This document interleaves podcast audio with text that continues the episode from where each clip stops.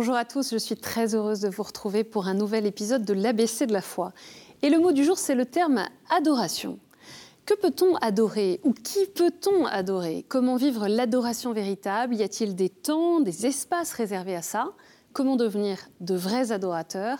On commence par écouter vos réactions. Quand on vous parle de l'adoration, à quoi pensez-vous? L'adoration des mages. Voilà. Alors ça c'est religieux et en ce qui concerne euh, le civil, ce serait ma mère. L'adoration c'est trop aimer quelqu'un, c'est pas bien même presque. Ça dépend qui, mais c'est pas bien. Trop. Voilà, c'est tout. Et dans une perspective religieuse, par exemple, adorer Bah si, Dieu, c'est bien. est-ce que ça veut dire quelque chose? Bah il faut. Parce que. Parce que il faut. Dieu il nous adore, donc euh, on est obligé de l'adorer en retour, c'est comme ça. C'est aimer Dieu, mais au plus fort, comme on peut aimer personne d'autre. C'est vraiment le prier et aussi en même temps l'écouter et être capable d'entendre ce qu'il veut qu'on fasse et, euh, et ce qui peut faire notre bonheur. Enfin, c'est vraiment euh, le regarder, le contempler et, et l'écouter. C'est donner une matérialité à la foi, j'allais dire tout simplement, la rendre, euh, la rendre physique et, et matérielle, ouais. Je pense que c'est la matérialité. Adoration, eh bien, c'est quand je vais, euh, quand je vais à l'église, comme je l'ai fait tout à l'heure. Non seulement je médite, mais en même temps j'adore Dieu, puisque pour moi, c'est le fondement de ma religion, l'adoration qu'on peut donner au Christ, à, Dieu, à son Père, au Saint-Esprit. Donc il y a les trois.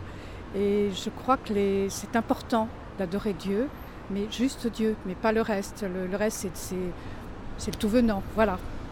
Si on ouvre le dictionnaire au mot adorer, la définition est large et peut concerner une divinité, une personne, un objet. Premier sens possible, rendre un culte à un dieu, à une divinité. Deuxième définition, aimer passionnément quelqu'un, l'apprécier beaucoup. Et troisième sens, avoir un goût très vif pour quelque chose, apprécier énormément une attitude, une action. L'adoration trouve son origine lointaine dans les premières attitudes de l'homme face aux forces de la nature. Elle est essentiellement une prière ou un discours en latin oratio, adressé à un interlocuteur en latin ad. Elle comporte donc une dimension relationnelle. Avant même d'exprimer une vénération ou une demande, l'adoration est ce geste de mettre la main à la bouche, en latin ad os, pour envoyer un baiser à quelqu'un, ou de porter à la bouche le bord du vêtement de la personne que l'on veut honorer, ou encore de baiser la terre en signe de respect. Ça signifie à la fois le désir de toucher Dieu et la distance qui en sépare. Et au premier siècle de notre ère, ces gestes étaient pratiqués pour honorer l'empereur romain et ses statues. Pour un chrétien, Dieu seul a droit à l'adoration. C'est d'ailleurs le commandement de la Bible que Jésus répond au diable, au tentateur dans le désert. Je cite l'Évangile, car il est écrit, C'est le Seigneur ton Dieu que tu adoreras, à lui seul tu rendras un culte. C'est en ce sens que la liturgie catholique introduit des gestes d'adoration au cours des différentes célébrations. Vous en avez peut-être certains en tête. Le prêtre embrasse ainsi l'autel au début et à la fin de la messe. Celui qui proclame l'évangile embrasse l'évangéliaire à la fin de la lecture qui, et manifeste ainsi la vénération due à Dieu et à sa parole. L'adoration de la croix constitue le rite central de la célébration du Vendredi Saint et il s'agit d'un hommage royal au Christ crucifié. Dans un sens plus large, l'adoration est tout acte visant le culte rendu à Dieu, mais le plus souvent, c'est le Saint-Sacrement qui est l'objet de l'adoration exprimée par la génuflexion ou l'agenouillement, ou bien encore le fait de se prosterner. L'ostensoir, qui vient du latin ostensor, c'est-à-dire celui qui montre, c'est cette pièce d'orfèvrerie destinée à recevoir l'hostie consacrée contenue dans la lunule pour l'exposer à l'adoration des fidèles. Et souvent, comme on l'a vu sur l'image à l'instant, ce motif représente le rayonnement d'un soleil. L'adoration du Saint-Sacrement naît au XIIIe siècle, à une époque où la foi est très centrée sur la présence réelle du Christ dans l'hostie. À cette époque, les chrétiens communient très rarement, mais préfèrent adorer le Christ présent dans le Saint-Sacrement. L'Église souligne la relation très forte qui existe entre la célébration de la messe et la présence permanente du Seigneur dans le pain consacré. Il y a d'ailleurs une fête liturgique spéciale, la solennité du corps et du sang du Christ, pour commémorer la présence de Jésus-Christ dans le sacrement de l'Eucharistie. Pendant des siècles, cette fête était connue sous le nom de la fête Dieu. Et depuis la réforme liturgique du Concile Vatican II, la fête Dieu est appelée fête du Saint-Sacrement du corps et du sang du Christ, et elle est célébrée le jeudi après l'octave de Pentecôte dans nombreux pays d'Europe, mais le dimanche suivant, donc le deuxième dimanche après la Pentecôte en France.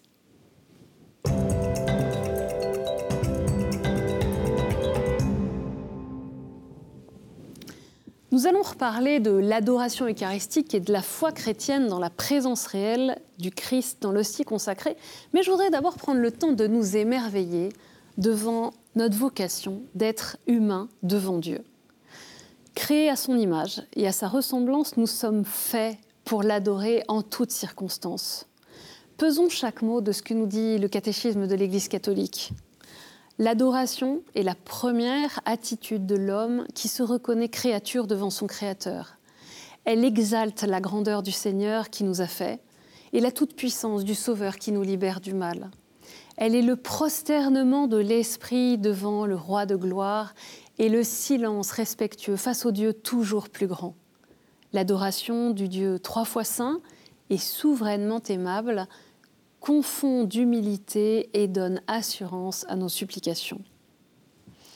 Adorer Dieu, c'est le reconnaître comme Dieu, comme le Créateur et le Sauveur, le Seigneur et le Maître de tout ce qui existe, l'amour infini et miséricordieux.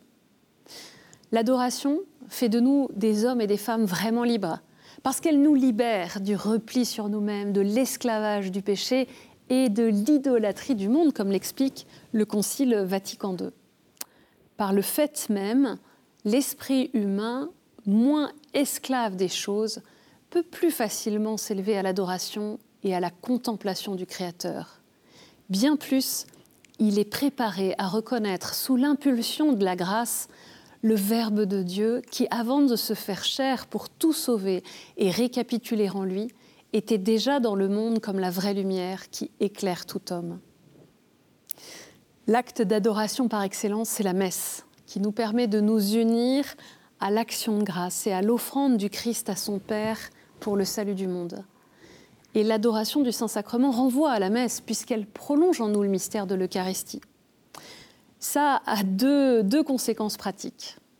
L'adoration se fait devant le tabernacle ou sur un autel où l'Eucharistie est habituellement célébrée. L'hostie exposée a été consacrée lors de la messe qui a précédé l'adoration. Adorer le Saint-Sacrement, c'est reconnaître la présence réelle du corps et du sang du Christ dans le signe, et sacrement veut dire signe, du pain et du vin consacrés au moment de la messe. L'adoration est l'expression de notre reconnaissance et de notre émerveillement pour ce que le Christ a fait pour nous. Avant de verser son sang pour nous sauver, lors de son dernier repas, il nous a donné sa chair en nourriture. Désormais, il est présent au milieu de son peuple, l'Église, tous les jours et jusqu'à la fin des temps. Mais l'adoration eucharistique ne doit pas nous faire oublier les autres formes de présence du Christ, à travers sa parole, dans la vie quotidienne, quand deux ou trois sont réunis en mon nom, je suis au milieu d'eux, c'est ce que dit Jésus au cœur de chaque être humain. Ce que vous faites au plus petit d'entre les miens, c'est à moi que vous le faites. Et comme nous le rappelle le Concile Vatican II, l'Eucharistie est la source et le sommet de toute vie chrétienne.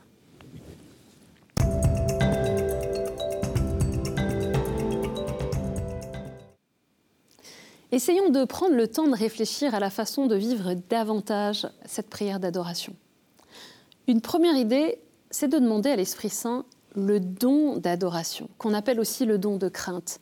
Alors attention, ce n'est pas la peur de Dieu, mais le sens de sa grandeur, l'humilité et l'émerveillement devant la conscience de l'infinie distance entre le tout autre et nous, ses créatures. On l'a dit, la prière d'adoration peut se vivre selon différentes modalités la visite au Saint-Sacrement présent dans le tabernacle, caractérisée par une prière silencieuse, ou bien sûr l'adoration du Saint-Sacrement exposé. Voilà six petits conseils précis, concrets pour vivre ce temps d'adoration. Se réjouir d'abord d'être en présence du Christ, faire cet acte de foi, relier ce temps d'adoration à la parole de Dieu en lisant un texte de l'Écriture, s'offrir à Dieu dans la confiance avec tout ce qu'on est, ses peines, ses faiblesses, ses fautes, ses soucis, ses questions. lui demander la force, la force de son esprit et tout ce qu'on a besoin euh, pour suivre le Christ et mettre notre vie au service des autres. Prier pour tous ceux que nous connaissons ou qui nous entourent. Ouvrir sa prière à l'Église tout entière et au monde.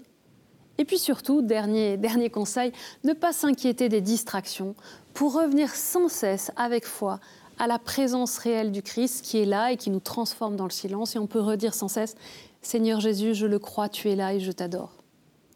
Et puis évidemment, il est bon de prendre un vrai temps de prière devant le Saint-Sacrement, un temps régulier, gratuit, en notant ce rendez-vous dans notre agenda. L'adoration eucharistique, elle est d'une certaine façon à double sens. Le Christ s'expose à notre regard et à notre prière, et il nous invite aussi en retour à nous exposer nous-mêmes à son regard. Vivre ainsi ce temps de prière si simple, en présence du Christ dans nos vies parfois surchargées, c'est remettre Dieu à la première place et le laisser transformer peu à peu nos vies, nos âmes, nos cœurs en communion avec le monde entier.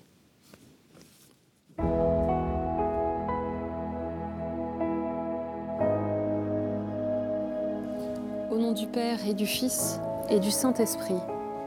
Amen. Seigneur Jésus, tu es réellement présent dans ton Eucharistie, présence réelle dans cette hostie que nous pouvons adorer Merci de t'être fait homme, de t'être fait chair. Merci de te faire aujourd'hui si proche de nous dans une si grande simplicité.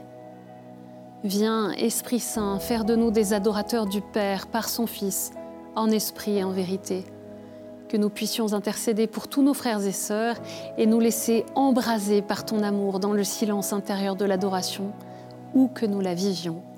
Amen.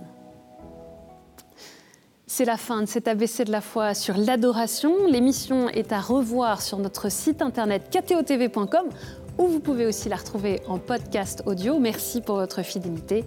Que le Seigneur vous bénisse.